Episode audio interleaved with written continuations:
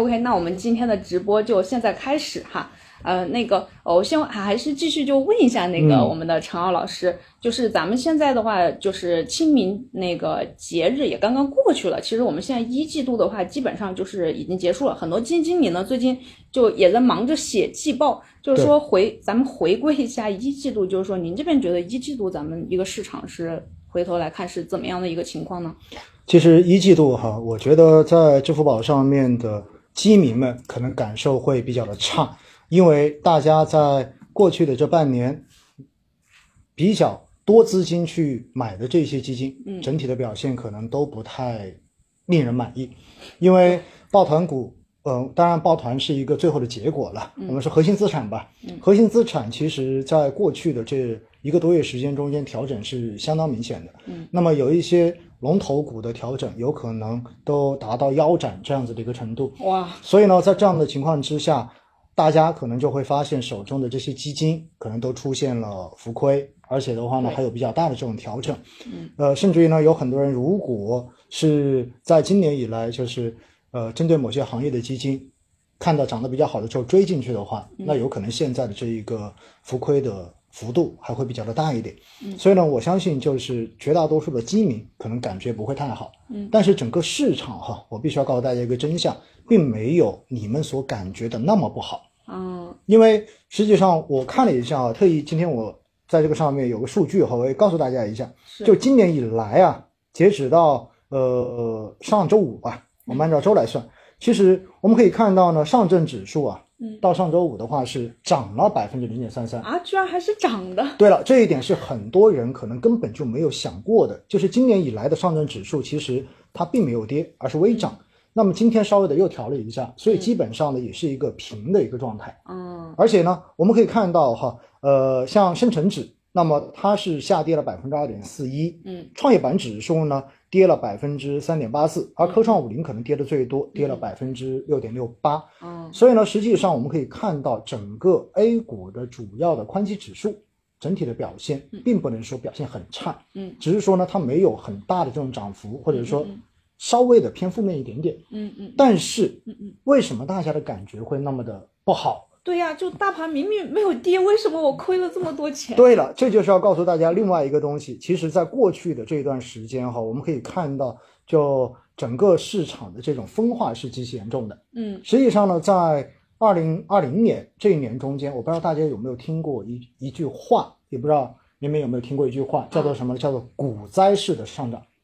股灾式的上涨啥意思呢？就是你会发现，在去年很多时候，就是指数一直都在往上涨。对。但是呢，你会发现市场中间，因为全市场四千多只股票嘛，对，可能有三千多只都是在下跌的，真正上涨的只有那几百只。嗯。但是指数偏偏还能持续的在往上涨。嗯。所以很多人就说这叫股灾式的上涨，就是指数真的在涨，但是很多人买股票它是亏的。嗯。他赚不到钱。对，那这说明什么？说明其实，在过去的这一年中间，哈，市场，呃，是也是很分化的市场，就只有百分之十到百分之二十的股票是一直持续在涨的，嗯，而另外百分之八十都是在跌的，嗯，所以呢，这就是过去这一年核心资产为什么表现好的原因，因为整个市场里面只有这些核心资产在涨，嗯，那回过头来，因为大家买基金，嗯，又都买买的是这些基金，嗯，因此在过去的这一年。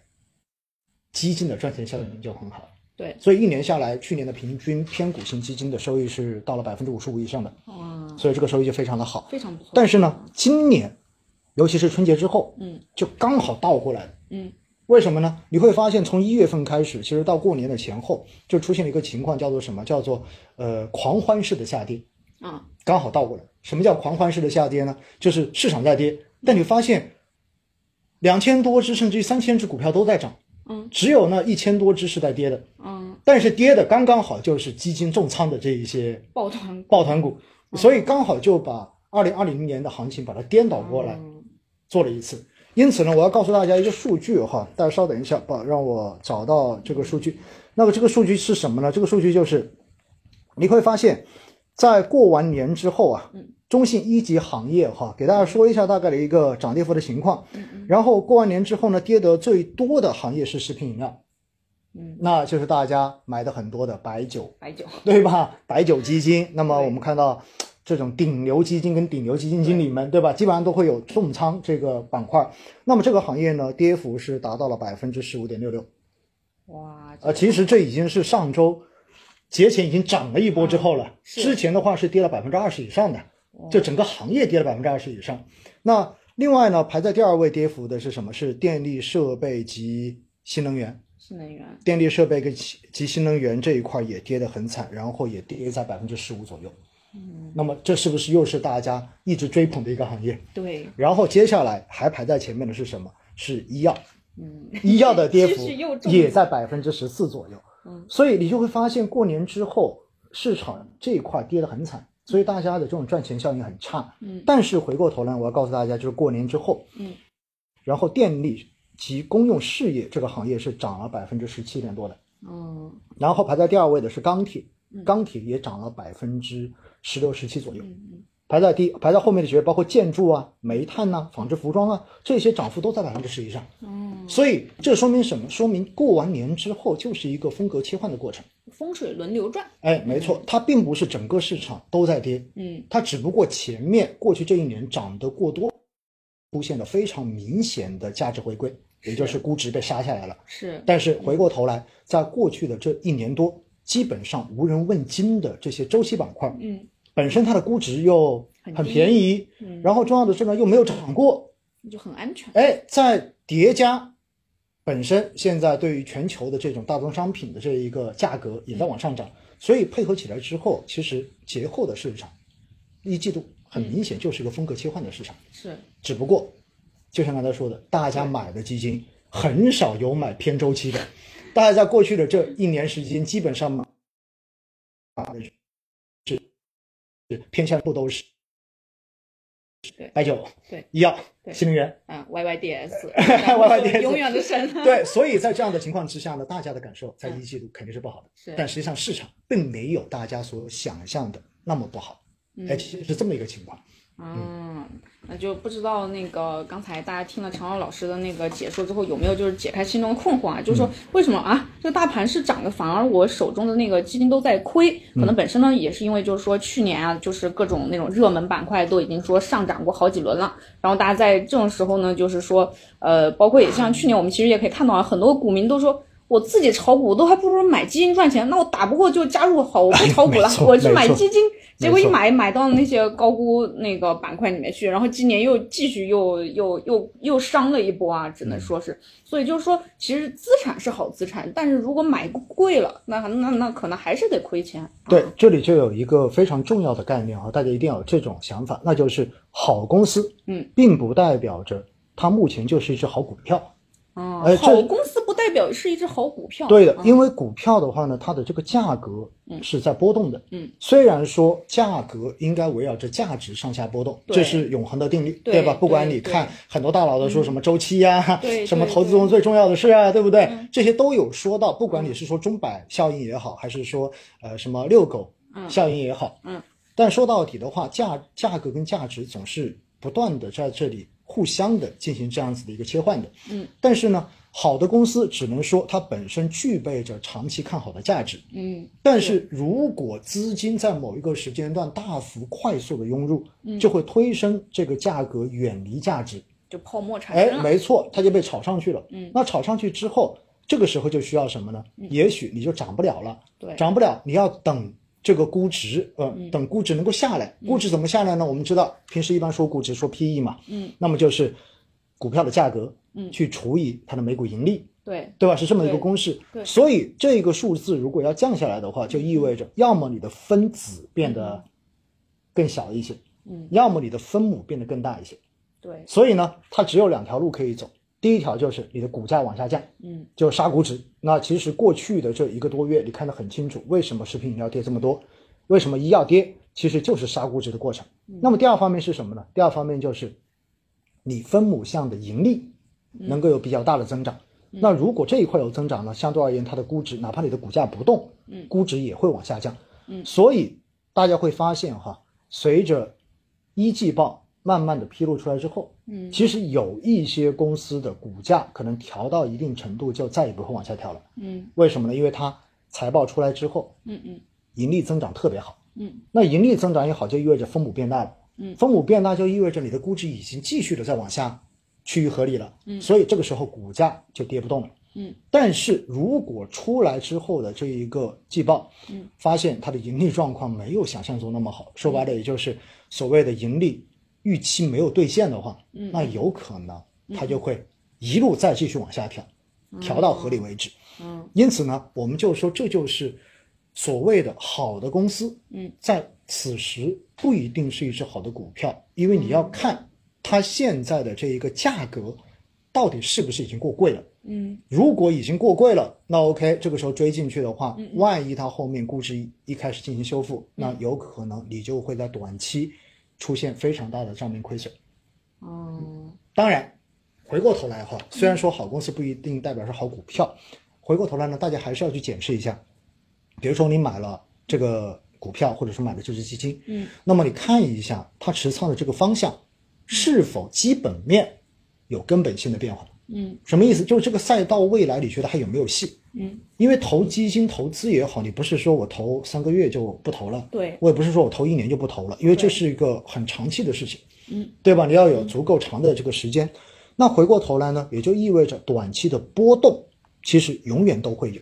那这个时候我们要看的就是它究竟是因为前期太贵，所以现在出现估值的这种往下调、下修，还是因为这个行业的基本面已经发生了根本性的扭转？比如说这个行业已经不被看好了。嗯那举个例子哈，举个例子，就就好像在前前几周，嗯，当时国家就是颁布了一个征求意见稿，就是把电子烟，嗯嗯，然后纳入到烟草专卖的这个监管。对，哎，这个东西出来之后，可能就对整个电子烟行业的基本面产生了根本性的影响。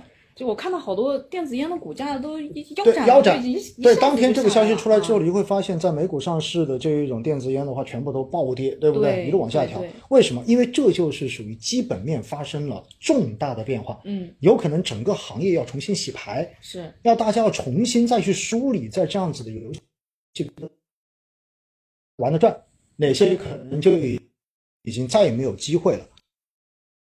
嗯，所以嗯，这个赛道是否还值得我留在这个地方？没错嗯，但是回过头来，其实我们说，你像高端白酒这一种嗯嗯。赛道没有问题啊，嗯。因为随着中国人的这一个消费能力的提升，嗯，那那大家也看到现在的高端白酒仍然是公，你会看到那些高端白酒的话，每年它我说我要加价多少，一加价多少，是。而且你看它的那个年报出来之后，我如果没记错的话，净利呃毛利润率的话还有百分之九十五还是九十四，哦，所以你说它的盈利，这就是一只会下金蛋的母鸡而已。嗯嗯嗯，只不过现在大家把这个鸡的价格炒得太高了。是。